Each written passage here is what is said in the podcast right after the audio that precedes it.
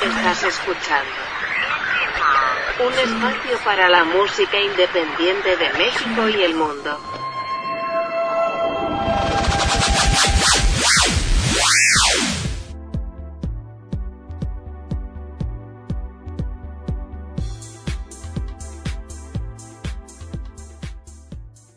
¿Qué tal amigos? Bienvenidos a una emisión más de Indie Mod Podcast. Los saluda Sebastián Huerta. Gracias por estarnos acompañando.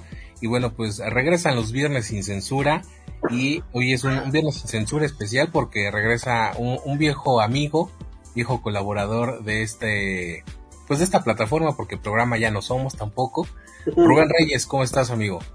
¿Qué pasó, amigo? ¿Cómo estás? Pues encantado de estar de vuelta ahora en otra pinche fase camaleónica como las 30.000 que hemos tenido a lo largo de la existencia de IndieMob, pero pues aquí estamos. Mira, bien bajado ese balón porque no sabes cuántos años van. ah, que sí. ¿Cuántos? IndieMob tiene 6 años, 6 años de existencia ya. Ya casi 7 en abril. Ya casi 7 en abril. Está bien, pasaste la prueba. Pero, eh, pues ya han seguido a Rubén Reyes en sus redes sociales, pues se han dado cuenta de que no solamente IndieMob ha transformado, ha tenido diferentes eh, facetas, sino también Rubén. Ahora ya eh, pues ha abandonado el periodismo, la comunicación, nos ha hecho, nos ha dado la espalda y se ha ido a, a la comedia. Pues más bien nos fuimos por algo que daba menos dinero que el periodismo, pero... ¡Cállate! pero, pero, ¿se es más feliz? Se es más feliz, se es más feliz, hay gente más, hay gente más amorosa y más linda que... que no chismoso. que sí, en mi caso sí. En mi caso sí ha sido así.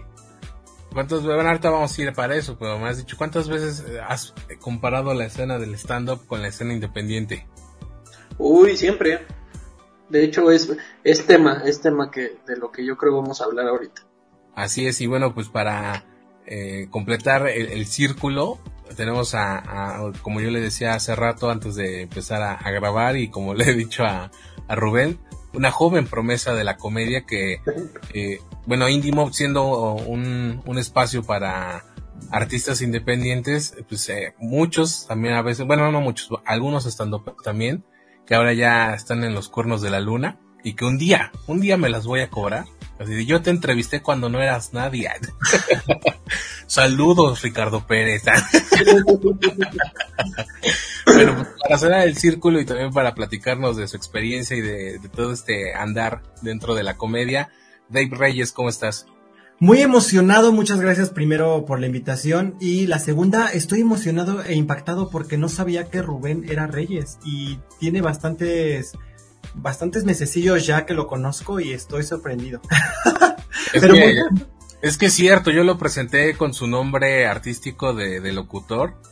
Y, el nombre artístico de, de pero es otro.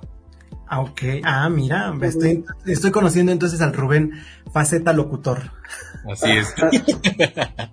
Oye, este, cuéntanos, Dave, ¿cómo, cómo empezaste en la comedia? ¿Cómo empezó ese, esa cosquilla? De decir, eh, debo subir al escenario a, decir cosas? Mira, creo que eh, el camino, digamos que el camino aburrido es que yo llevo bastantes eh, años dentro como del medio, digamos como del medio artístico, ¿no? O sea, si no trabajo en, producción, trabajo como actor. Entonces, yo empecé, digamos, como, como actor, como tal, en, en un taller de teatro que por cierto ahorita vengo de un ensayo porque voy a regresar otra vez al teatro después de casi, pues antes de la pandemia yo creo. Y, y entonces, eh, pues no sé, como que siempre he tenido como esta inquietud de, de, de subirme al escenario, ¿sabes? Como que yo fui el niñito de, de quiero, quiero ser cantante, quiero ser actor, quiero hacer esto, ¿no? Y pues estudié ciencias de la comunicación, desafortunadamente.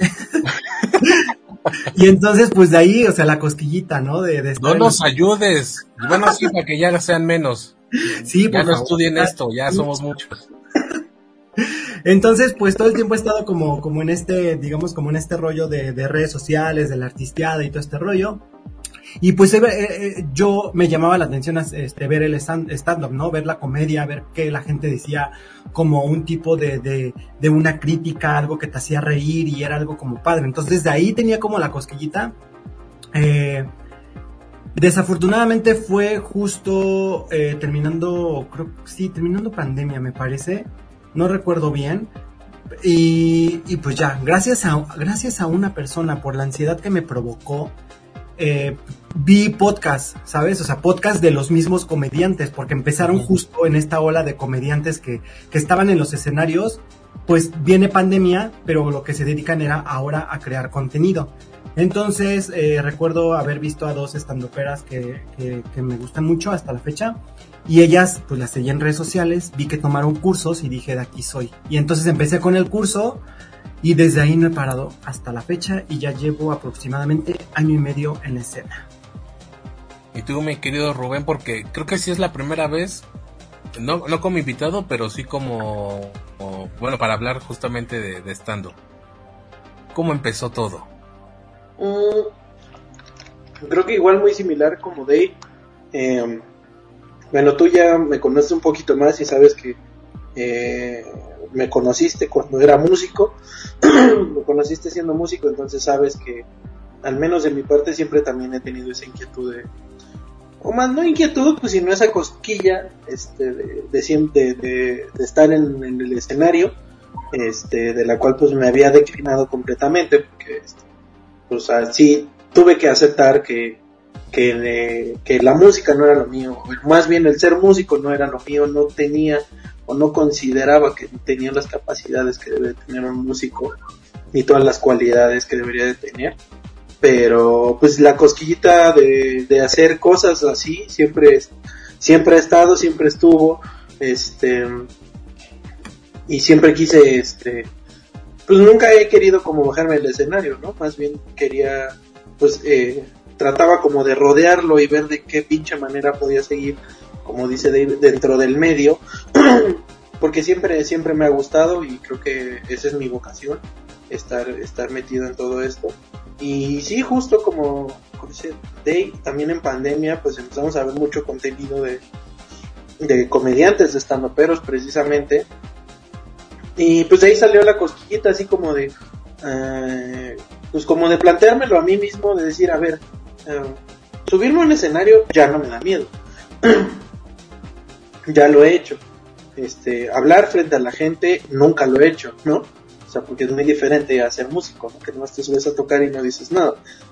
Entonces empezó desde ahí como que esa cosquillita de, si sí lo hago, y si sí lo hago, y, y, empecé como a documentarme más, antes de intentar entrar a un curso, como, pues sí, vaya a empezar a buscar como más información para ver si de alguna manera podía desarrollar esa habilidad y pues ya hasta que hasta que llegué al curso y, y este y pues lo empezamos a hacer.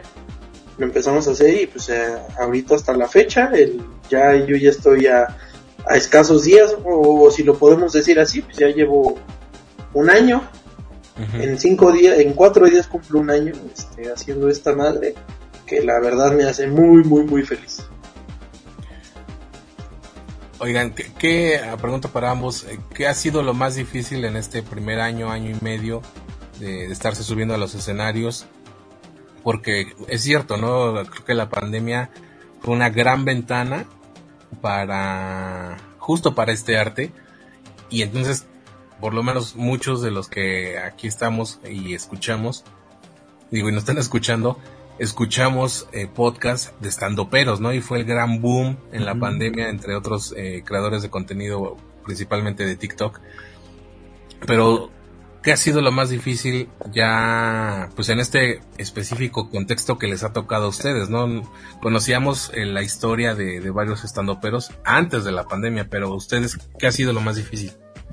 Pues mira, yo te puedo decir que justo ahorita, lo, o sea, mientras lo decías, lo pensaba y creo que algo que, que está como que en realidad es algo muy complejo en muchos sentidos. O sea, es complejo en muchos sentidos y el resultado nunca es el mismo. Porque, o sea, yo te podría decir que lo primero con lo que tú te enfrentas, que por ejemplo, ahorita con, con ahorita que estás tú haciendo un contenido de radio, eh, tú tienes la idea de lo que quieres mostrar, estás, este, eh, hablamos y todo este rollo y hay como un equipo, ¿no? Te preparas con, eh, con una aplicación para poder hacerlo, ¿no? Un actor de teatro, este, pues tiene un director, tiene el guion, tiene un escritor, o sea, como que tiene como, como un equipo, digamos, como más completo, ¿no? Y así nos podemos ir en varias cosas.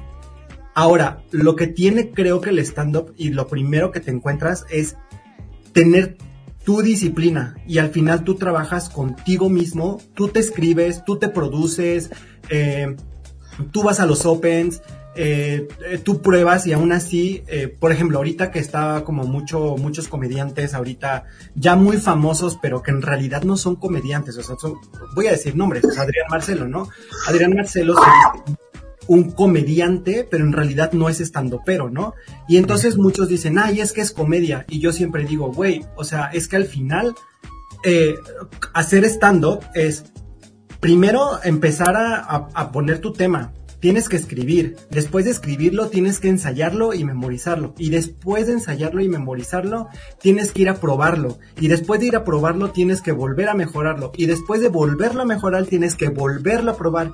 Y luego volver a probar. Y aún así, no te garantiza que, que te dé dé risa en todos los shows. Porque todos los shows se vive diferente, ¿no?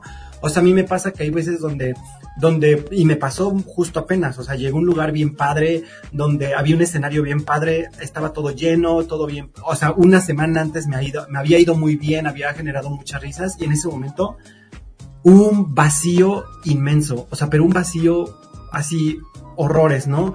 Ahora, pues ya, ni modo. Y, y sorpresivamente a la siguiente semana después de ese show, te va muy bien. Entonces, creo que esa es la magia también de, de, de, del stand-up que nunca es igual, pero también es de mucha resistencia. Entonces creo que son muchas cosas de las cuales eh, creo que son muy difíciles y, al final es resistencia. O sea, creo que lo que cuesta más trabajo es resistir, resistir a, las críticas, resistir a que a veces no se van a reír de ti, en que tienes que ser disciplinado, en que si lo dejas, no te miento, si lo dejas dos semanas se te va el hilo y entonces vas a retomar y entonces es volver a retomar eh, como este hilo del escenario, es este eh, el que inclusive, o sea, somos personas que trabajamos por lo regular en shows de noche, entonces por lo regular nos invitan a barecitos y no falta el señor pedo que te dice de cosas y entonces tienes que aprender a solucionar, eh, no falta la chava que te hace caras, o sea, es realmente es, es como, como, como para guerrero, ¿sabes? Como para, para un guerrero, para estar con estrategias también, para estar ahí viendo, entonces sí creo que son factores muy cabronas y pero al final creo que todo eso te da una satisfacción bien padre, pero de eso lo podemos hablar después. Ahorita vamos con lo malo. lo malo, me preguntaste lo malo, no lo bueno. ¿Y tú, Rubén? Creo que lo más complicado eh, es, es asimilar esa parte de de que estás aprendiendo y que como todo proceso de aprendizaje tienes que que aprender a convivir con tus errores. En específico, creo que debes de acostumbrarte, como he aprendido en este poquito tiempo, tienes que acostumbrarte a valer madres. Tienes que este, aprender a valer verga, así como todos los comediantes lo, lo he escuchado en muchos lados. Creo que es lo primero que debes de aprender a hacer. Y creo que es lo más difícil. Bueno, al menos yo lo he considerado como lo más difícil porque eh, si bien como ese de tienes o llegas a tener shows donde te va muy bien eh, y a lo mejor te agarras una rachita, ¿no? Que un mes te va bien cabrón y luego vas a un open y no das risa, dices qué pedo y luego vas a un show y no das risa, entonces esos sube y bajas que tiene está muy cabrón porque si, si no eres consciente de pues de ti, de tu personalidad y de tu autoestima, pues te puede te puede jugar muy, muy, muy en contra porque ni siquiera, este, a lo mejor tú tienes la certeza de decir, bueno, mi material es bueno porque ahora no funciona. Y, así, como dice Dave, es que así es, esa es la pinche magia de esto. A lo mejor eh, en el show que te fue muy bien, toda la gente conectó con tu tema, ¿no? O con lo que tus chistes. Pero fuiste a otro lado donde a lo mejor estaba súper chingón el lugar, pero la gente estaba súper mamona y nadie se rió. Entonces, Eso es yo creo que lo más complicado que aprendas a, fracasar, porque es, es, lo primero con lo que te encuentras en el stand-up. Aprender a valer madre, a que te traten mal, a que hasta para ir a un open te hagan jetas, te vean para abajo, eh, te hagan comentarios poleros, eh, y que todo eso pues te lo tengas que ir ganando, ¿no? Como, como esa aprobación y este y pues más, ¿no? Más más aparte pues súmale otros factores que si ya empiezas a hacer shows que también no es como garantía de que eres bueno, sino de que a lo mejor el del lugar eh, pensó que tú le ibas a llenar el lugar y nada más hay 10 personas. O sea, tiene muchos factores muy negativos en sus primeros años, o bueno, por lo que yo he platicado con varios compañeros, que era así de, güey, a mí me iba de la verga tan dos, tres años me fue mal, ¿no? Apenas ahorita medio me va bien, ¿no? Pero como dice David, esta madre es de resistencia, es, es a final de cuentas con lo que yo empatizo mucho y por lo que me acerco, me he acercado y me he enamorado de la comedia, por eso, por, porque creo que tiene mucho ese factor individual de si la cagas eres tú, si te va bien eres tú solo pero todo eh, con la base de, decir voy a aguantar vara para ver hasta dónde llegas. Creo que eso es lo chido de esto. Justamente de ahora que lo mencionan, ¿cómo le hacen para manejar esa eh, pues ese enfrentamiento con el público? Porque pues todos los que nos dedicamos a hacer algo público tenemos cierto ego, ¿no? También por eso, por algo lo hacemos. Pero en su caso es frente a frente en el momento está sucediendo, ¿no? Y cuando un chiste no cae, me imagino que es un golpe al ego. O sea, por ejemplo, creo que algo que, algo que apenas me pasó y que, lo aprendí bastante bien. O sea, lo aprendí y creo que ya lo tenía como anteriormente, como en conciencia, porque, o sea, eh, en algún momento ah, se me quedó muy marcado algo que dijo Macario. Eh, tomé, tomamos como una masterclass con él y me acuerdo perfecto de algo que me dijo, bueno, nos dijo en general, pero a mí se me quedó muy marcado. Tú eres el, o sea, tú, tú eres el dueño de la peda. O sea, cuando haces stand-up, tú eres el dueño de la peda y cuando tú cuentas algo en la peda que está padre y tienes a todos ahí, o eres el ese líder que está perdiendo y todos están abajo, abajo, eh, o sea, tú, eh, tú, tú en esa comodidad te tienes que sentir cuando estás en el escenario. Y la sorpresa es, amigos, que a mí me gusta mucho la fiesta.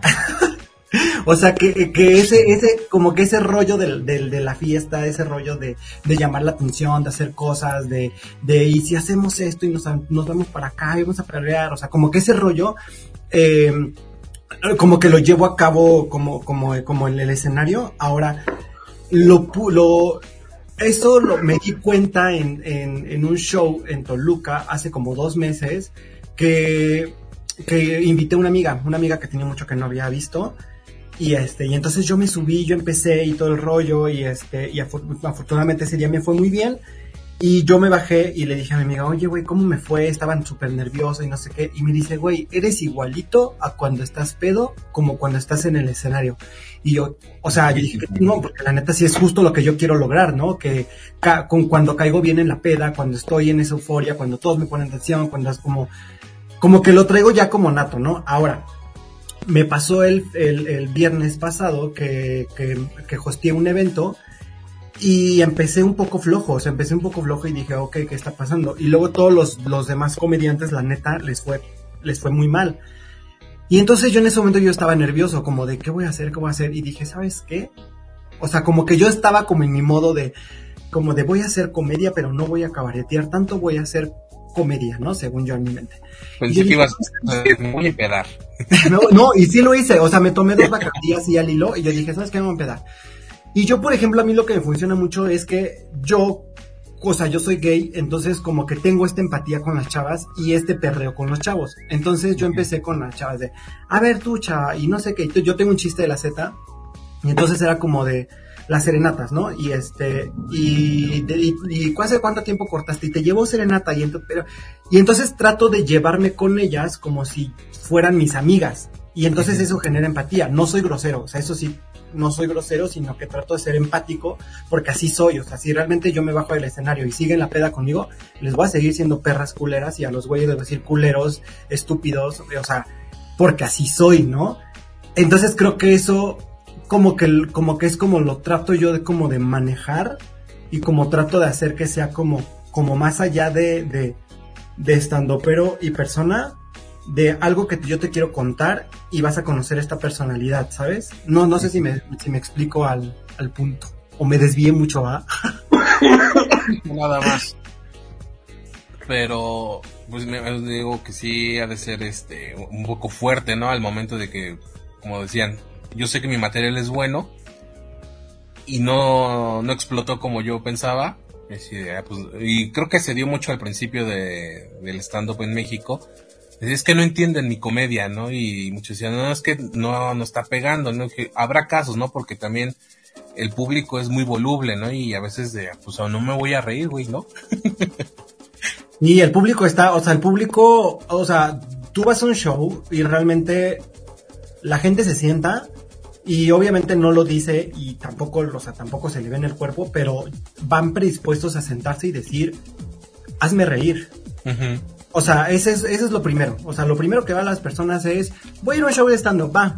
Se sientan y es, a ver, hazme reír. A lo mejor están tranquilos, no lo dicen, pero van con esa disposición de, hazme reír, güey. O sea, hazme, así hazme reír, ¿no? Entonces... a, ver, lógralo, ¿no? Claro, y, y justo, justo ahí, o sea, también eh, justo apenas platicaba con, con, un director de teatro y, y hace tiempo que también lo decían, es que, güey, si, si la gente va con esa disposición o con ese, con ese juicio o prejuicio, como, como se diga, y tú vas al escenario y tú caes mal de, es que esto es mi comedia, es que yo quiero ser así, ahí viene como el, como mira, no te voy a pelar, me estás cayendo mal, y, tienes que caer bien, ¿sabes? Tienes que ser como, como, güey, si tienes que ser agradable, güey, si tienes que tener carisma para subir, ¿sabes? O sea, inclusive hasta, hasta estandoperos que son de, de, comedia dura, o sea, de, de, chistes negros, como por ejemplo un Macario. Macario te cae muy bien. Justo en ese, en ese rollo de ser cruel y de ser culero, te cae bien. Hay algo que te cae bien, ¿no? Y, y, te hace reír. Entonces creo que ese es, ese es como, como, como otra de las cosas difíciles, encontrar tu personalidad y tu voz dentro de la comedia. A ver, explíquenme a qué le llaman encontrar su voz, porque ahorita que yo decía que le mandaba saludos a Ricardo Pérez, eh, comentaba él que le hacían burla porque hablaba como Richo Farri. Totalmente, sí, sí, sí. O sea, justo creo que yo he analizado como también estos grandes estandoperos y realmente no hay, o sea, Carlos Vallarta no es igual a, a Richo Farrell. Richo Farrell no es igual a Alex Fernández. Alex Fernández no es igual a Isabel Fernández. Isabel no es igual que Carla Camacho.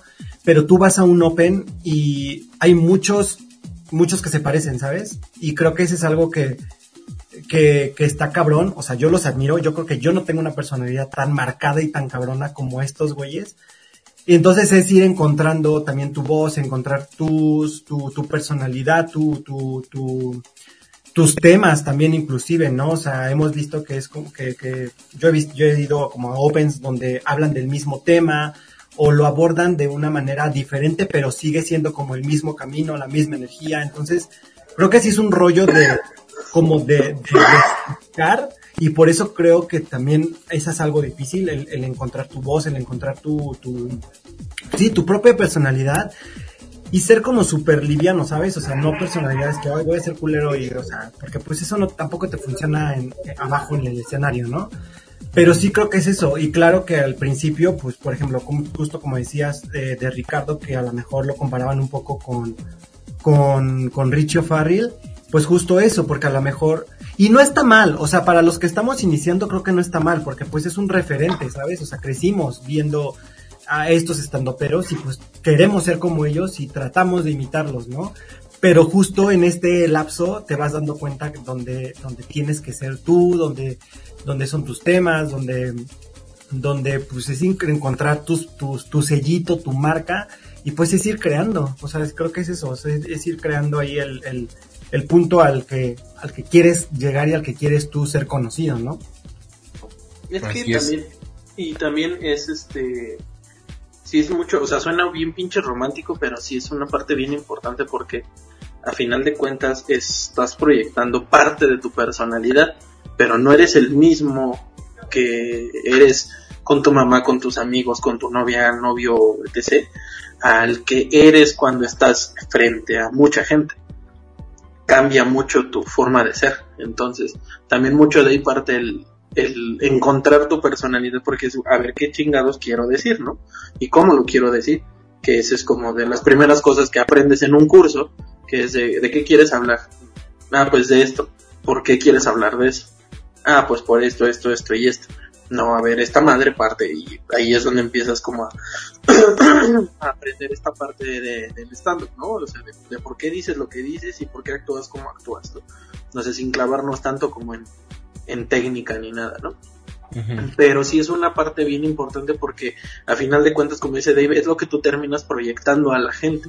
Porque sí, como, como los ejemplos que puso, eh, Vallarta no es igual a, Ricardo Farrell, ¿no? O sea, de, inclusive cada uno tiene como su sello, ¿no? O sea, tú ves a Vallarta, escuchas a Vallarta y sabes que es Vallarta, ¿no? A lo mejor nada más por el Damas y Caballeros, pero sabes que es Vallarta, ¿no? O escuchas a Alex Fernández y nada más escuchas su pinche tono de voz y sabes que es él, ¿no? O sea, ese, ese tipo de cosas, o sea, que son a lo mejor pendejaditas, pero eso es lo que te da tu sello, ¿no? O el, o el Stanner de, de, Isabel Fernández.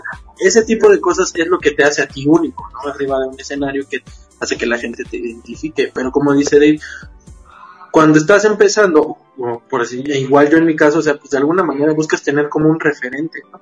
De, de como a lo que te quieres acercar tú a hacer, ¿no? No que quieras copiar precisamente, pero sino que digas, soy muy empático o muy afín a la comedia de este, de este personaje porque esto, esto, esto y esto. Y quieras o no, pues de alguna manera empiezas a adoptar ciertas mañas de, de ese comediante que te gusta. Y no está mal porque estás aprendiendo a tratar de adaptar la personalidad de alguien a la tuya, ¿no? Que a lo mejor, este, te repito, no está mal, porque al final de cuentas estás tratando de tomar como que ciertos aspectos de ese, de ese comediante para integrarlos a ti, pero debe ser al contrario, o sea, debes tú de los aspectos que tú tienes, de las cosas que tú haces, de esas pequeñas manías o eh, tics que tú tienes que lo sepas este potenciar en un escenario. Y desgraciadamente esa madre no lo aprendes en ningún curso y todos los maestros de stand up te lo dicen es este, esa madre solamente la encuentras subiéndote y subiéndote y subiéndote y subiéndote y subiéndote y viendo qué es lo que jala, qué es lo que no, cómo te sentiste tú cuando dijiste ese chiste y ya de ahí ves cómo vas construyendo el decir, ah, pues a mí me gusta esto, ¿no? O sea, por decir Dave, eh, digo, no quiero quemar su show porque obviamente quiero que lo vayan a ver, pero él es una persona muy enérgica, ¿no? es, un, eh, es un comediante que entrega mucha energía, ¿no? Y ese es su sello. ¿No?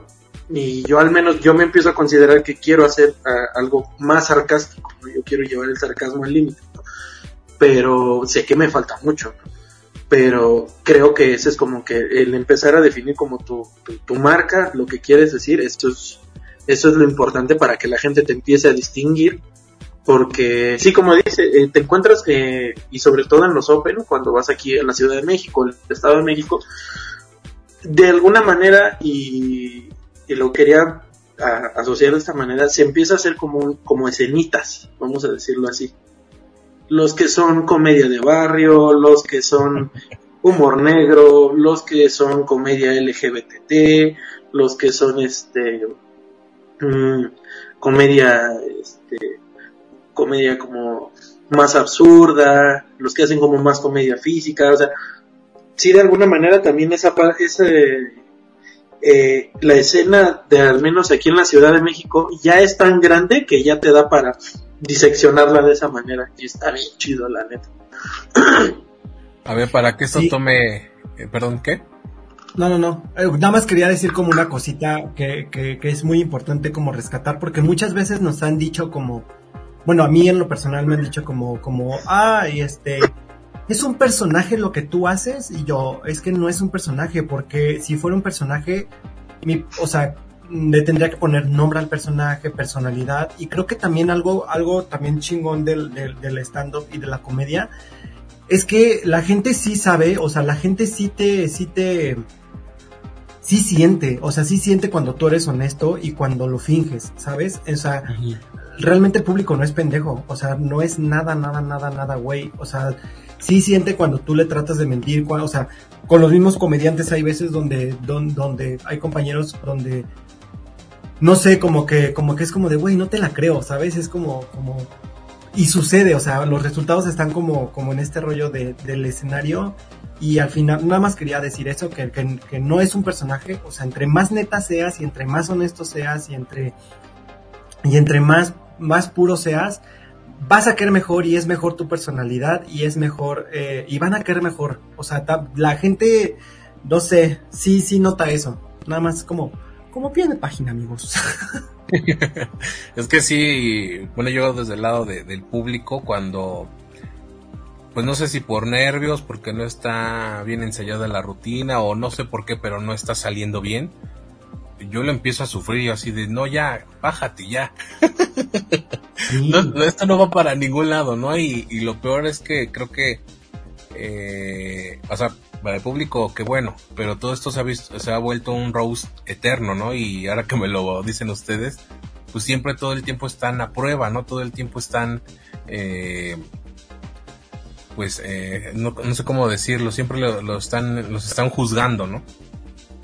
Totalmente, o sea, totalmente. Creo que la gente, o sea, y más con la risa, porque la, o la risa en México también es, es de cierta forma muy compleja, porque, por ejemplo, eh, a comparación del stand-up que nació en Estados Unidos y viene todo este rollo, pues tenemos, o sea, hay series como, como Friends, ¿no? O sea, que dicen, ah, se me cayó mi vaso y risas, ¿no? Y es como, jajaja, ja, ja, se le cayó el vaso, ¿sabes? O va a entrar la nana y entonces entra la nana y la hace así y entonces todos se ríen, ¿no? O sea, es como, como, como que en Estados Unidos siento que la risa es muy fácil, pero aquí en México es más complejo.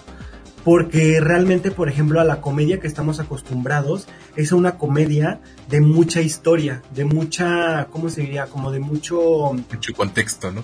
De mucho contexto. O sea, por ejemplo, eh, tenemos a, bueno, digo, inclusive a Franco Escamilla, ¿no? Que digamos que es de los estandoperos actuales de la nueva era, eh, que, que, cuentan muchas cosas, cuentan mucha cosa para llevar a la risa. Y en realidad no es una risa tan potente la que genera, pero te mantiene tan entretenido y en tanta la historia que te da risa. Realmente si lo, si lo vemos a él, a comparación de un Franco, de un, perdón, de Carlos Vallarta, Franco es más lineal, es más de la risita y con Carlos Vallarta el tipo de risa es como más fuerte, pero porque es más cruel, ¿sabes? Entonces sí está como un poco más complejo eh, eh, las risas de, de, México en general, porque hay que darles contexto o hay que ir muy rápido, pero también eh, hay que darles, no sé, o sea, yo hasta la fecha, siendo nuevo, me, me cuesta mucho trabajo todavía también entender al, al público mexicano pero sí creo que venimos de este rollo, ¿no? Y también que, o sea, yo al menos soy una persona que, que no me, yo no soy de risa fácil. A mí me encanta la comedia, pero si tú me llevas un show de comedia, me voy a reír, pero no me voy a reír con voz fuerte. O sea, es como hacia adentro. Y de hecho me pasa con amigos que luego les digo, güey, te lo juro, me estoy cagando de la risa, pero yo no tengo la risa fácil. Entonces, eh, pasa, ¿no? Que hay veces donde, donde tú dices, ay, creo que como que no me fue tan bien. Y de repente te bajas al escenario y es como, güey, me hiciste reír mucho. Y yo, pues tú hubieras reído, pendejo, pero pues no tienen que subido un poquito el volumen. Exacto, o sea, como que, y sí, o sea, pero sí, sí es como, como un poco complicado y pues sí, es esa prueba. O sea, estamos a prueba todavía. Y siempre, yo creo que siempre vamos a estar a prueba les decía yo que para que esto realmente se pueda llamar Viernes sin Censura, vamos a los temas este, cancelables. Yo siempre le digo a Rubén, espero, espero con ansias tu primer cancelación. Porque eh, yo creo que, pues sí, un poco antes de la pandemia ya no se puede, no que no se pueda decir, más bien cómo, el cómo se dice, ¿no? ¿Cuál es su postura ante la, corrección política a la que mucha gente somete la comedia. Mm, pero en cancelación te... Quiero entenderlo como la manera en que te invalidan de redes sociales y que no puedes salir a hacer shows. O sea, tú lo, tú lo... No, que no se puede decir, no se pueden tocar ciertos temas como este que la, que la gente ya está, ya es un tema muy sensible, ¿no? Mm, es que mira, hay, hay muchas respuestas mamadoras para eso. pues hay quien te puede decir, puedes hacer comedia de todo. Dave dijo que todo debe ser honesto. Sí, claro. partes de la honestidad, partes de la honestidad, la comedia parte de la honestidad. Pero pues sí, así como te puede decir cualquier mamador, eh, oh, no, pues es que tragedia más tiempo es igual a comedia, ¿no? Pues, no, güey, no, o sea, no, no. No pasa. Entonces, eh, yo creo que no es, no es tanto el pedo de qué puedes decir y qué no, ¿no? como, como decía Dave ahorita al principio, y yo también lo recuerdo mucho cuando tomamos este una, una clase con, con Hugo Blanquet, este, que él remarcaba mucho eso, o sea, porque te, tanto él como Macario te dicen, siempre tienes que ser más gracioso que ofensivo, más gracioso que ofensivo, más gracioso que ofensivo, porque Macario, por decirlo, tú lo ves y es un güey que está muy cabrón porque son está está haciéndote reír de cosas bien culeras, ¿no? Que es como chingados me estoy riendo de esto y Blanquet también tiene eso mismo, ¿no?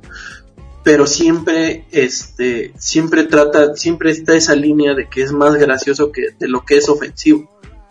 Porque es así como de, ay, y la otra vez un niño con cáncer estaba con un sacerdote y dices, ay, la verga, pero te la cambian, ¿no? Entonces creo que se puede hablar de todo, simplemente creo que es este eh, el ahí ya es mucho mucho este eh, el intelecto del comediante, eh, del estando pero de cómo manejar el tema, porque pues a final de cuentas es, es como una doble moral de la gente. O sea, yo lo considero que, es, que hay mucha doble moral de la gente en ese sentido porque es de, ay, ¿cómo se burla de eso? Pues sí, güey, pero también tú ponte a ver, a lo mejor te ofende que que alguien hable de, de los niños con síndrome de Down porque tu primo tiene síndrome de Down, pero al mismo tiempo te da risa un pinche vagabundo, ¿no? Y es como de, pues, güey, es, es, lo mismo, ¿no? O sea, ay, a mí me dan risa los pobres, pero no me dan risa los niños con síndrome de Down. A mí me da risa que hablen del racismo, pero no me gusta eh, que le digan sirvienta a mi mamá que trabaja este en una casa, ¿no? O sea, es como unas por yo creo que es mucho doble moral no no creo la neta yo no creo tanto como en el término de cancelación sino que más bien hemos tenido como con este pedo de las redes sociales se, se le ha dado se nos ha dado demasiada voz a lo mejor en cosas que, ni siquiera deberíamos de tenerlo a veces porque no está una no tienes ni el criterio para venir a calificar lo que alguien está diciendo y por eso es que yo creo que los comediantes son tan juzgados hoy en día que, que son como más el ojo del huracán y que todo el tiempo están viendo qué hacen porque todo el tiempo estamos, están buscando esa parte, ¿no? De, de a ver ahora de qué se burló, a ver ahora quién dijo, ahora de quién habló. Pero cuando ya es, ya te toca ver un comediante que sabes que a eso se dedica, un Platanito, un Adrián Marcelo, que eso se dedican, que esa es su función dentro del medio, ser polemizadores, ser güeyes que prenden la pinche caldera. Que ya es así de, güey, ya, o sea, es neta que te la estás creyendo todo lo que te está diciendo este güey. O sea, hay que también ser como un poquito inteligentes para decir, ay, sí se puede decir esto o no se puede decir esto. Yo creo que el límite te lo pones tú, te lo pone tu propia moral, o sea, como comediante te lo pone tu propia moral de decir, no, güey, yo no me río de esto. O a lo mejor, yo, yo, yo considero a mí me hace reír todo. Así los temas más culeros y los temas más sensibles y los temas más burdos me hacen reír. Pero la, lo que en verdad me hace explotar una risa es la forma inteligente en cómo dices el chiste, ¿no? No nada más el, el ser culero por ser culero, sino cómo lo estás diciendo. Entonces, con partiendo de eso, yo creo que este debería, es lo que te, decía hace un momento, debe, no deberíamos de ponernos a, a, ver si, ay, este, es que esto me ofende o esto no. Pues no, porque como comediante tú sabes tu moral, ¿no? Tú sabes qué te hace reír y qué no te va a hacer reír.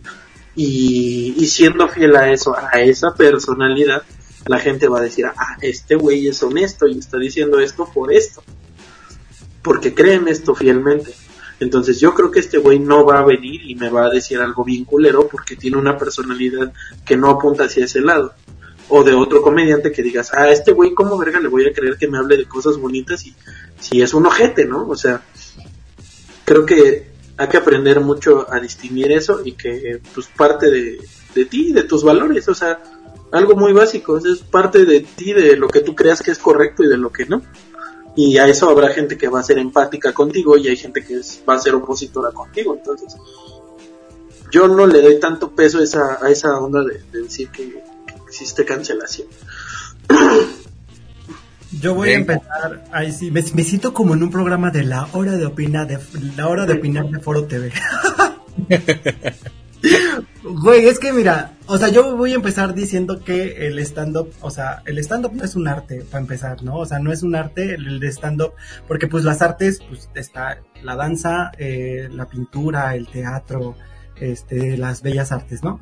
O sea, realmente el stand-up no es un arte, es, yo, lo, yo lo considero como, como una disciplina, y partiendo de eso, creo que, creo que los temas que puedes abordar puedes abordar de todo. O sea, creo que no hay, creo que, creo que nadie, o sea, realmente eh, no hay como un libro o una regla que te diga eh, solamente tienes que hablar de tal a tal temas y tienes que decir esto porque si te dices esto va a pasar, ¿no? O sea, nadie, nadie nos ha dicho, o sea, creo que cuando entramos a este mundo nadie nos dice un manual que, en el que exista. Ahora, ¿A poco no has leído el manual de Pablo L. Morán? ah, yo lo quiero mucho, el Pablo.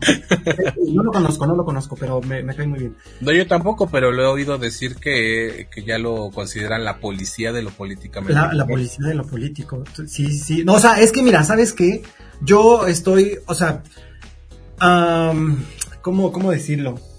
Creo que desafortunadamente la mayoría de las de los casos de stand-up eh, eh, que, pasa, o sea, que nos que conocemos como lo que pasó con Mau Nieto o lo que ha pasado, no ha sido por el stand-up, no ha sido por cosas que han dicho en, en el trabajo, han sido por cosas externas, ¿no? O sea, por ejemplo, lo de Mau Nieto fue un caso que pues es estando pero, pero en realidad fue de su vida, ¿sabes? O sea, em, por ejemplo, Platanito no fue por su show, no fue por, por algo dentro del escenario, sino fue por algo externo que a lo mejor lo invitaron en, en un programa y lo, y lo dijo pues en un contexto que, que, que, que, no, que no, pues creo que no le gustó a la mayoría de las personas y, y lo dijo, ¿no? Pero no fue por el stand-up, no fue por su show. O sea, lo que pasó con Adrián Marcelo creo que también no fue en la, dentro de la comedia, sino fue, güey, fue un programa de Carla Panini, ¿no? O sea, Creo que la ofensa es estar con Carla Panini.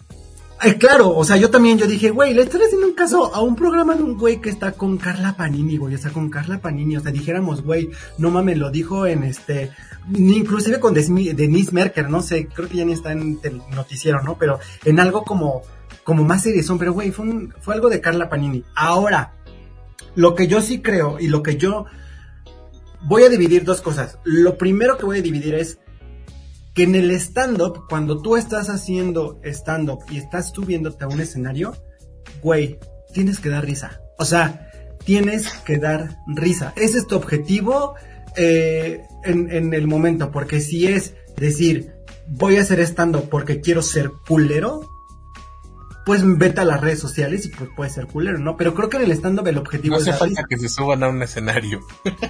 Mm, sí, no, no, no, y no estoy, pero por ejemplo, justo platicaba ayer con unos amigos, porque un amigo estaba haciendo una rutina y estaba hablando de que él es muy promiscuo y que, y que él, que él, eh, de, dentro de su nivel de promiscuidad, pues se da los güeyes del teletón, ¿no? Esa es su premisa. Y le decía, ajá, ¿Qué es lo que me tiene que dar risa? Que te das a los güeyes del teletón. Pues estúpido, ¿no? O sea, o sea, si eres culero, pero no me da risa, güey. Pero pues es que los güeyes del teletón, pues es que les faltan partes. Pues sí lo sabemos todos, ¿no? Pero sigue siendo un güey pues, promiscuo que se da. O sea, pero ¿qué? O sea, ¿qué me, qué me vas a mover que me dé risa, ¿sabes? O sea, como que, pues me da risa porque eres culero, güey, pero en realidad, una, no lo haces. O sea, yo te conozco, no lo haces, güey. No te atreverías a hacerlo. O sea, te conozco y no lo harías. Pon tú que lo hagas, va, te la creo. Pero ¿qué me va a dar risa? Verte coger con un, eh, con un güey sin pierna, me causaría como extrañez y a lo mejor diría como, ah, pero no me da risa, güey. O sea, es como, eh. O sea, siento que ese es como, como el, como el punto, o sea, de, de los chistes igual de, o sea, y creo que Macario lo sabe hacer perfectamente bien que ese güey es cruel, pero no mames, te cagas de risa. Y creo que la risa justifica el que seas culero, ¿sabes? O sea, la risa te permite decir de, eres un hijo de tu puta madre, pero me hiciste reír. Pero, güey, estaba muerto de la risa porque sí es cruel, pero no mames, le diste un giro de tuerca o hiciste tal cosa o y, le diste otro sentido que yo no lo había visto y, güey, tienes toda la razón, está, está cruel, ¿no? Creo que ese, es el punto de, este, de estos ciertos, de ciertos temas y creo que hay una línea delgada entre hacer un chiste para hacer reír o hacer, dar una opinión que tú crees que puede ser graciosa, ¿no? Creo que esa es como una línea muy delgada porque sí me ha pasado como, como con varios comediantes, o sea, con varios compañeros que sí es esa, esta parte de, pues es que no me está, o sea, estás dando una opinión que, vete a Twitter, güey, o sea, vete al WhatsApp, mándamela si quieres ahí. te respondo con un emoji padre, pero para un show como que digo, no lo sé, o sea, es muy difícil. Yo lenta, yo siendo muy sincero, yo no, yo no, yo no sé hacer chistes de humor negro, o sea, mis chistes son muy fresas, o sea, no tengo de humor negro realmente. Admiro mucho a las personas que lo hacen, pero sí creo que pasa eso. Ahora, en el tema de la cancelación, pues no creo en la cancelación, o sea, como que estamos en una mamada, porque al final, pues te cancelan de qué? De cierto, te cancelan de Twitter, sí, güey, pero está Facebook, está TikTok, y no te cancelan, o sea, te puedes ir a otros lugares, o sea, más bien es como un tema también de las consecuencias que te puede generar, ¿no? O sea, desconozco lo que haya pasado, o sea, al final con lo de Mau Nieto, pero pues creo que la consecuencia fue pues las marcas que se bajaron de él y, y pues es eso, ¿no? O sea, como que al final no es tanto el que te cancelen, porque pues él sigue haciendo shows, o sea, tío Robert, o sea, el tío Robert lo que pasó, pues también a lo mejor en su momento fue como un tema de cancelación, pero güey, es el güey que más llena ahorita a todos los pur de patos lleva llenos, o sea, al final no existe y, y es, yo creo que es eso, o sea, como que sí, sí es un tema. Yo, ahora, yo, yo, yo, a mí lo que sí a mí no me gusta son como, como los temas de, de o sea, como, como estos discursos de odio, o sea, a mí en lo personal sí no. Me tocó una vez con un, con un chavo que en su, que en su stand-up decía lo recuerdo perfecto que en stand-up decía que los de síndrome de Down pues son personas pues igual a todos y que como personas debemos de madreárnoslo siempre. O sea que cada vez que veamos a un güey de síndrome de Down lo tenemos que golpear y darle un zape y tratarlo como una persona normal, pero a través de los golpes. Ese es, o sea, yo lo que creo, o sea, y ese era su chiste, o sea, tal cual ese era su chiste. Ah, ajá, ahora como, ajá, ¿y qué? o sea, y todavía me dijo, oye, ayúdame a tallerarlo. Y yo dije, mira, yo creo que no puedes ir por la vida, o sea, como decirle a la gente, tienes que golpear a todos. Que tampoco vamos a educar, pero, pero al final te digo, no, no me dio risa como de, y entonces golpeen a todos los de síndrome de Down cuando se los encuentren. ¿No? Y yo le dije, güey, o sea, si tú te quieres ir por eso, o sea, tallereando, yo creo que aquí viene mi cancelación. yo le dije, güey, pues a lo mejor no sé, justifica que los pueden, este, que le puedes dar un zape porque lo puedes resetear, ¿no? Y a lo mejor ya como las televisiones, que cuando están todas, este, medio, medio trabadas, pues les das un zape y pues se recomponen. No sé, puedes inventarte que a lo mejor pues esa puede ser la solución. Pero no me estás diciendo nada gracioso al decir, vayan todos y golpeen a los de síndrome de Down porque son personas normales y merecen ser golpeadas igual. Ah, o no sé, o sea, ustedes, díganme amigos, eso, ¿qué, opinan de este chiste? Qué bueno que no lo tallereaste, no había, creo que no había nada que tallerear. Pero bueno, que decías de, de que las cancelaciones han sido por eh, cosas externas al trabajo, creo que lo de Platanito sí fue un show. Y dije, eh, pero... Es, que Rubén. Una entrevista. ¿En una entrevista? Sí. Este eh, tragedia más tiempo igual a comedia. Creo que no era el momento, ¿no? Y más cuando han seguido más saliendo más casos. Pero, eh, por ejemplo, y creo que ya también, bueno, si ya es chisme viejo, pero se hizo muy grande. El, pues ni siquiera era rutina, era, pues, chistes pendejos en, en, en el que prefieres de la corporrisa. Mm. Eh, que, que, dijeron que eran este, eh, comentarios transfóbicos, ¿no? Y creo que Ofelia Pastrana fue la que empezó a pues, hacerlo viral, porque aparte creo que ya había pasado ese episodio Y entonces eh, se hizo todo esto, ya se nos fue Rubén, este, se hizo mucho, muy, muy grande y entonces empezaron voces como Ana Julia, eh, Patti Vaselis y, varias personas, eh, pues obviamente de, la comunidad LGBT, que decían, es que esto está mal, ¿no? Y yo, eh, o sea, yo estando fuera de, de ese contexto, es decir, yo creo que las personas trans han pasado por cosas mucho más cabronas que el decir que, eh, que aguantan un garrafón, ¿no? Que creo que era algo de lo que decía Quiroz y no sé quién más estaba ahí. Claro, no, no, no recuerdo bien, pero sí recuerdo que creo que lo que hicieron cuando fue lo de lo cuando se reunieron, bueno, lo de Ana Julia y Patti Vaselis, creo que me, recuerdo que fue justo, creo que lo de Platanito, ¿no? Ay, yo bien chismoso viendo lo de Marta de baile, pero me recuerdo, recuerdo que lo reunieron ah. para tocar ese, ese, ese tema.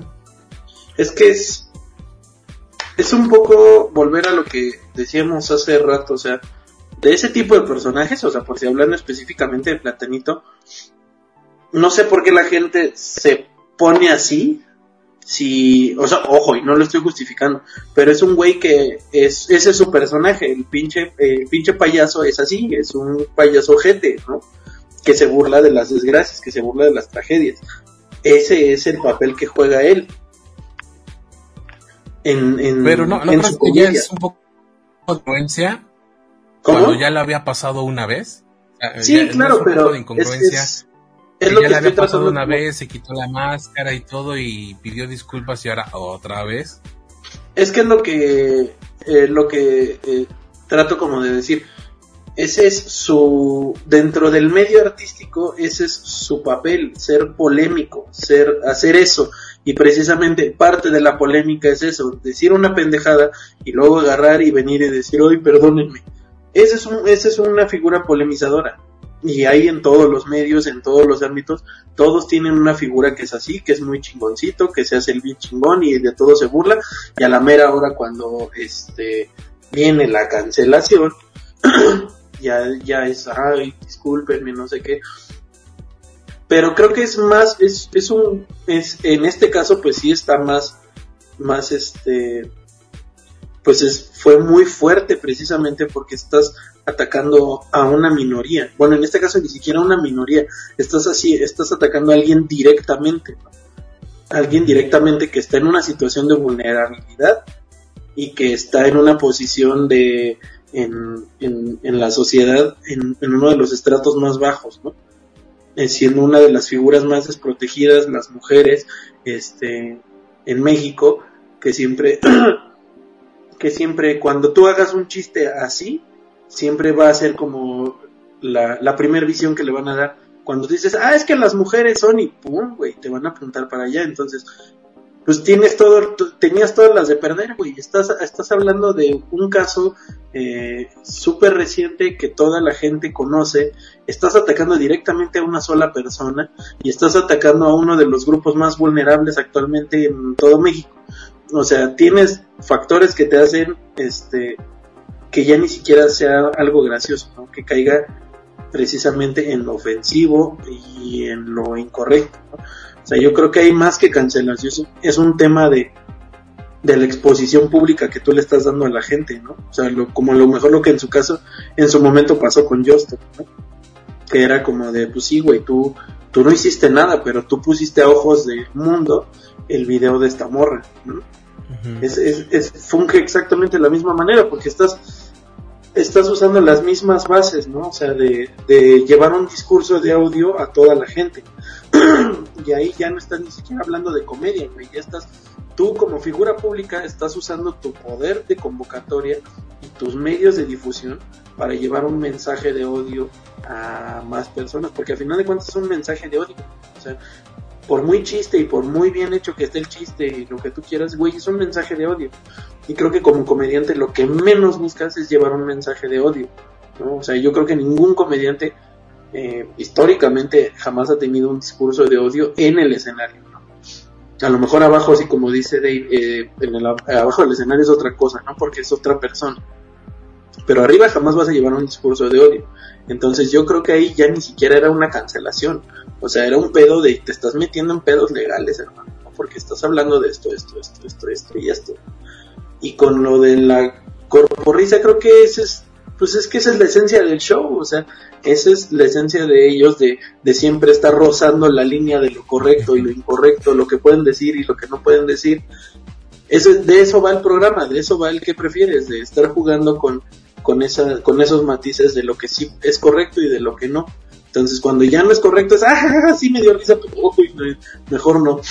Entonces, pero pues esa es, esa es la función de lo que ellos están desempeñando en ese contenido, ¿no? El estar jugando con, con este, con tu sensibilidad como, como espectador, ¿no? Entonces, creo que debemos de ser, o sea, lo, a lo que quiero llegar con eso es creo que debemos de ser más críticos para la hora de ser comedia y con quién te ofendes, ¿no? O sea, güey, ¿por qué te ofendes por lo que está diciendo un comediante?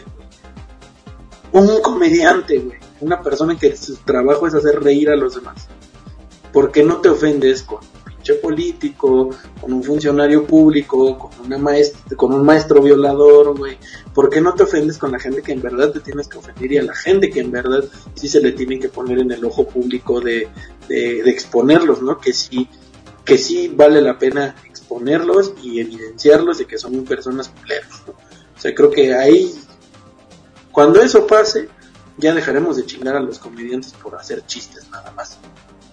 Sí, traje ese tema a colación porque justamente también de lo que hablaban esta doble moral, porque dije, ese tema se hizo muy, muy grande y mucha gente habló y querían cancelar estos monos, que creo, ahí sí fue una verdadera cancelación porque coincido con ustedes de que no existe, porque más bien creo que se ha entendido mal el término de la cancelación porque es todo el día te vamos a estar chingando, pero no, no pasa nada después de eso, ¿no? Dos, tres días y ya se les olvidó acá sí hubo consecuencias, ¿no? Eh, eh, Ana Julia y Patti Vaselis tenían una gira con Solín y con Quiroz y dijeron, pues ya no, ¿no? Y entró Quique Vázquez y, Nicho Peñavera. Pero eh, a mí me brincó mucho eso porque a los pocos días se hizo un roast por el cumpleaños de... Ay, se me fue el nombre, este estando pero altísimo. ¿Rey Contreras? Ray Contreras. Obviamente todos los que estaban en el panel eran de la comunidad LGBT, salvo Marcela Lecuona y creo que era Grecia Castillo, no me acuerdo bien. Pero dijeron unas cosas peor que las que habían dicho eh, que prefieres. Yo dije, bueno, entonces ¿dónde está el límite de decir esto sí o esto no? O porque ustedes son parte de, esta, de la comunidad, ustedes sí lo pueden decir. Que para mí sigue siendo ofensivo para la comunidad trans. Cuando creo que eh, la única trans que había en esa en ese roast era Elisa Sonrisas, creo si no, si no me falla la memoria. Entonces, pues sí, eh, como que obviamente no no son líderes de opinión y tienen por qué estar este, educando a la gente, pero sí puede, puede haber ahí un vacío de decir a la gente. Entonces, sí me puedo reír de lo que dicen en el roast de Rey Contreras, pero me debo de enojar con lo que dicen en qué prefieres. Mm, pues lo que te digo, estás jugando con la doble moral, con tu doble moral como fanático. O sea, de decir, ay, no mames, me ofende que digan pinche puto, ¿no? Pero no me ofende que digan, ah, pinche retrasado pendejo, ¿no? O sea, es es, es, jugarle a eso, güey, jugarle a la doble moral. Y eso ya es a juicio de cada quien, ¿no? Porque a mí, te, repito, a mí me puede dar risa una cosa que a lo mejor a ti no, pero a Dave sí, ¿no? Entonces, en ese grupo de nosotros tres, este, pues para nosotros tres, Dave va a ser el, al que vas a cancelar, porque no te pareció lo que él dijo. Pero lo que yo te dije sí te pareció y te reíste de ello. Entonces, pues es, es, un punto de vista a final de cuentas el que vas a tener y que va a partir obviamente de, pues, de esa pinche doble moral porque hay cosas que sí te van a hacer reír, pero hay cosas con las que te vas a ofender, pero al mismo tiempo esas dos cosas conviven en el mismo espacio, como estás diciendo tú, de, pues, güey, es, com es comedia a final de cuentas, ¿no? Pero porque esto sí te ofende y esto no. Entonces yo creo que ese es, ese es el pedo, el pedo es de, de, de, de la gente, de cómo lo percibes y de qué tan inteligente seas tú para creer y ofenderte por ese tipo de comentarios. Oféndete en los espacios correctos. Oféndete en donde debes de ofenderte de verdad. O, lucha por lo que por un mal comentario que hicieron, o este, ¿cómo se dice? o pues levanta la voz sobre un tema que no te parece, pero en el espacio correcto. O sea, ¿a qué vas a llegar por decir, por querer cancelar a un tío Robert? Por querer cancelar a un nieto. ¿A qué vas a llegar, güey? ¿No? O sea, es un espacio en el que no vas a llegar a nada. Más bien, ese pinche odio, si es un tema que te molesta, pues ve, güey, y dirígelo a los espacios correctos. En donde en verdad puedes lograr un cambio, ¿no? O sea, no en las pinches redes sociales que se olvida todo en tres días. Más bien lleva tu pinche mensaje. Si es que te ofende algo en verdad y quieres generar un cambio a partir de una opinión que no te gustó, pues hazlo en el espacio correcto, güey. No con comediantes, no mames, ¿no? Es lo menos sano que puedes hacer hasta por ti como persona, ¿no? Yo, por ejemplo, creo que, creo que en ese tema, al, final, eh, vuelvo a lo mismo. O sea, creo que dentro del, dentro del escenario, o sea, dentro del, cuando una gente paga o compra su chelita para verte, ya sea en un open o en, o en este, o en un show, creo que sí, creo que van, o sea, claro que es importante lo que vas a decir, pero también es justo, eh, justo el show, ¿no? Creo que ahorita estamos hablando como que más más hacia abajo, ¿no? está pasando, eh, eh, digamos que ya dentro de redes sociales y chismes entre ellos dentro, este, abajo del, del escenario, pero creo que sí hay como, como, pues sí, como consecuencias. Yo realmente no tengo como así tal cual el, el Rose de Ray Contreras así en, detectar cosas que, que pudieran pasar. Y creo que, bueno, eh, vi el de, no sé, el de Solín, tampoco me pareció que hubiera o sea, como que era más, era más de risa, ¿sabes? Te da como más, eh, te da más risa de las cosas que van diciendo entre ellos, o este rollo de, te digo, de los shows. Pero creo que abajo, o sea, abajo sí es otra cosa, o sea, abajo sí es eh, eh, este, otros temas. A mí en lo personal sí creo que, digo, al final son tus redes sociales y si tú quieres opinar y si tú quieres, este, levantar la voz a través de redes sociales, pues lo puedes hacer, o sea, claro que, claro que se puede. Y, pero, por ejemplo, algo que, que, yo, o sea, y soy muy honesto en estos momentos en el que en realidad yo también sigo planteándome el por qué, o sea, porque por mucho que digamos, los comediantes, eh, ¿por, qué, ¿por qué te fijas en un comediante o así?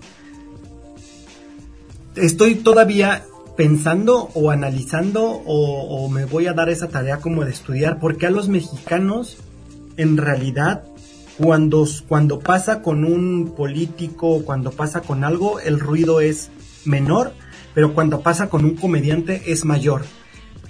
Y tratamos de decir es que por qué le hacen caso a los comediantes, pero yo me cuestiono y pienso, por algo está pasando y alguien no nos, o sea, todavía no hay, digamos, no sé si se estudia o no se estudia o por qué realmente sí hacen caso a los comediantes. Entonces, si hay mucho ruido en los comediantes, güey, qué pinche voz, voz tenemos o, los que ya lo tienen, que por algo está pasando, ¿no? O sea, tampoco es como ignorar y decir, ah, no le hagan caso. Y yo, güey, sí, nosotros que estamos ahí decimos, pues lo puedo hacer por estrategia, lo puedo hacer por vistas, lo puedo hacer por porque realmente sí es un culero, lo puedo hacer porque porque él es su personaje o su personalidad culera y entonces necesita más vistas para generar. O sea, como que nosotros como que lo entendemos porque sabemos cómo se maneja este medio, pero seguramente muchos no. O sea, no lo saben y entonces es como, ah, él es culero, sí, yo también voy a ser culero, ¿no?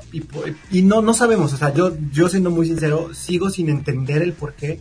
Porque por algo Platanito se hizo, puta, güey, súper viral y pues no debemos de ignorar eso. Por algo está pasando, no tengo la respuesta. Lo que sí creo es que más allá de la cancelación, creo que sí es como, como de, pues sí, como de las consecuencias que pueden pasar y que si está en nuestras manos, educar tantito, no me refiero en el escenario, sino tú como persona, ya como individuo, güey, chido. Y si no, pues cada quien, güey, o sea, creo que ya es la labor social de cada quien, ¿no? Pero también, o sea, yo, yo, por ejemplo, siendo parte de la comunidad LGBT, teniendo eh, amigas, amigos transexuales, eh, compañeros comediantes gays, eh, o sea, yo siendo una persona LGBT, creo que sí hay como, como, digamos, como ciertas cosas que, que, que, que sí nos vuelven vulnerables, o sea, que sí nos afecta, o sea, que sí, sí pasa algo como muy, o sea, como muy, que a lo mejor ustedes lo entenderían, pero de ciertas cosas, ¿no? Pero como uno como, como, pues como siendo parte, sí hay cositas que, que a veces sí suena como, como de miedo, porque lo hemos vivido. O sea, sí hay algo ahí. O sea, yo se los puedo decir que sí, sí existe, sí hay como un, como un, eh, eh, como una cierta barrerita, porque, por ejemplo, yo, o sea, este es algo personal, pero sucede. O sea, imagínense que, que a mí a los 5 o 7 años, que a lo mejor, no sé, tenía como todavía eh, mis dudas de ser gay, ¿no? O a los 10 años y que una persona venga y me diga maricón a los 7 años, sin saber yo qué chingados es ser eh, este ser gay y salir de closet y saber con lo que uno se enfrenta, está cabrón, ¿no? O sea, creo que sí es algo que también eh, pasamos, que, que, que, hemos, que hemos vivido, y claro que cuando tocan estas fibras, pues sí hay algo como, como, como que te regresa porque, pues para empezar ustedes no salen del closet, ¿no? O sea, para empezar ustedes no se enfrentan con los juicios de, de los papás, no se encuentran con los juicios, prejuicios de, de, de, de otras personas, de las escuelas, de estar confundido, o sea, eh, un amigo que es comediante muy cercano y, que apenas, o sea, hace como dos, como tres meses más o menos, eh, estaba llorando y diciendo que porque, que porque en su trabajo les le dejaron escribir algo sobre su vida, ¿no? A escribir sobre su vida y, él es gay y vive con su pareja, pero que creo que él lloraba porque tenía miedo, porque él iba a decirlo por primera vez en su trabajo que era gay. Y entonces a mí se me hace como bien culero pensar que todavía hay gente, güey, que él tiene 28 años, 29, no recuerdo bien, que qué necesidad tienen, tenemos las personas de tener este miedo, güey, ¿sabes? Es como, como, güey, es que es que necesitan vivirlo, o sea, y si lo estamos, o sea, si lo tratamos de decir o tratamos de defendernos o si tratamos de hacer esto es porque realmente siguen estos miedos, o sea, realmente está pasando, ¿sabes? Y entonces yo dije, güey, qué triste, o sea, qué triste que, que, que todavía hay gente con, con, con este tipo de miedos, pero a la vez qué chingón que hay personas como este güey que se va a enfrentar con su trabajo de puros ingenieros al decir que es gay. Entonces, eh, sí, sí hay como, te digo, sí hay unas cosillas ahí medio, medio, medio culerías que, muchas personas dicen, pero que al final yo me quedo con que si da risa, va, te la voy a comprar, aunque sea cruel. Yo, en lo personal, te la compro si sí me sacas una risa, güey, si sí hay un remate padre, si lo preparaste, si lo dijiste y así. Y fuera del escenario, la neta es que los influencers y este rollo de que si se dijeron o que si ya dijo un comentario con la Panini, me vale verga. O sea, a mí en lo personal digo, güey, no mames. O sea, lamento mucho a muchos comentarios que vi de personas que no tienen criterio y es como, pero pues al final es tu pedo, güey. O sea, al final es tu pedo y, y pues no sé. Eh, sabemos cómo son este tipo de personas que pues lo hacen para hacer para hacer este subir audiencia y todo este rollo y la y está padre o sea güey cada quien cada quien o sea creo que al final eh, eh, los resultados y las consecuencias son otras cada quien se mete en esas en ese tipo de cosas pero sí creo que en lo personal, como, como en la escena del stand-up, pues sí, güey, o sea, al final tu trabajo en el escenario es lo que va a hablar por ti. Tengo muchos compañeritos que igual son como que medio de voy a ser bien cruel y todo el rollo y se suben y es como hola buenas noches mi nombre es tal quiero dar a un güey de síndrome pues no güey demuéstralo chingón con huevos Así es. Imagina. Aparte, si este, si alguien se sintió ofendido con las palabras de Adrián Marcelo en el programa de esta señora, Chessman ya las vengó. si es que no estuvo armado también, ¿no? Mira, te puedo decir muchas cosas que están armadas y, eh, inclusive ni siquiera con estos güeyes que son comediantes, ¿no? Inclusive eh, nosotros que nos dedicamos a los medios y que yo he trabajado como en empresas que digo, güey, son peor. O sea, yo ya no sé qué es peor, si las cosas que, que pintan bonito de fundaciones y de cosas y de caritas felices o los comediantes culeros. O sea, güey, vivimos en eso, ¿sabes? Amigos, pues qué gusto poder platicar con ustedes, eh, conocer un poco de, sus inicios y los invito a que eh, pasados algunos años que sigan en esto, lo vamos a platicar para a ver si ya eh, reforzaron sus, dichos, ya los cancelaron este, y ya están pidiendo disculpas por algún chiste que hayan hecho. Sí, no vean mi podcast, por favor, porque ahí sí, sí, sí. Es mi lado, mi lado oscuro. Y me enseñó el ano. Ah, no se crean.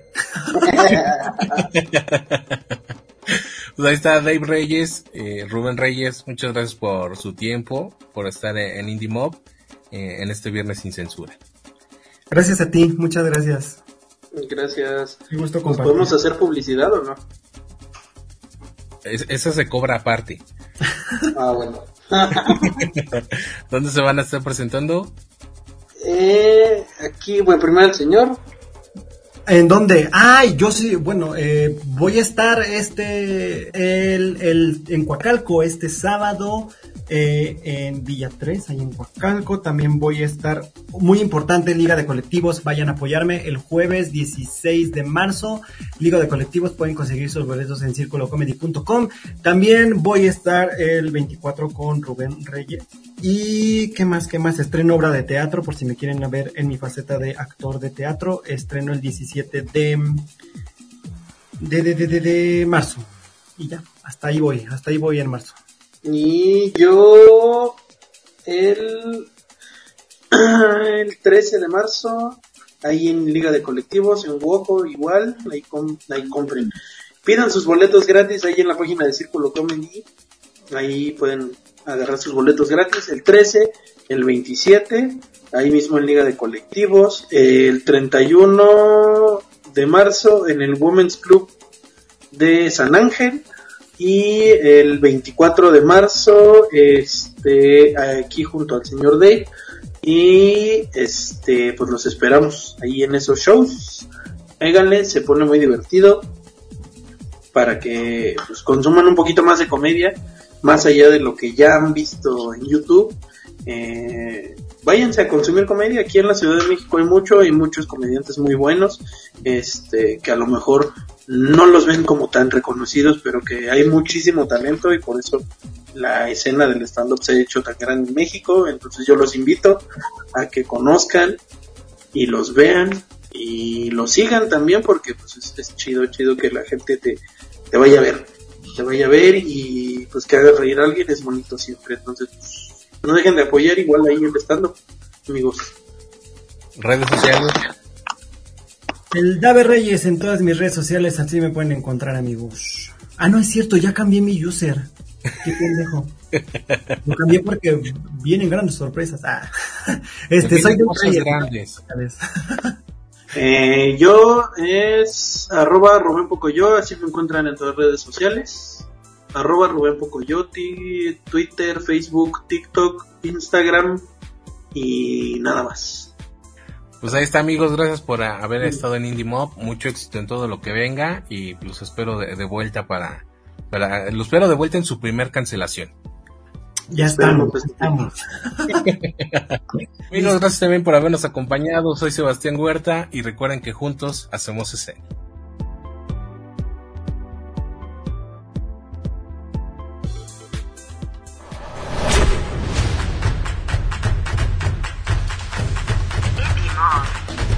donde juntos hacemos escena.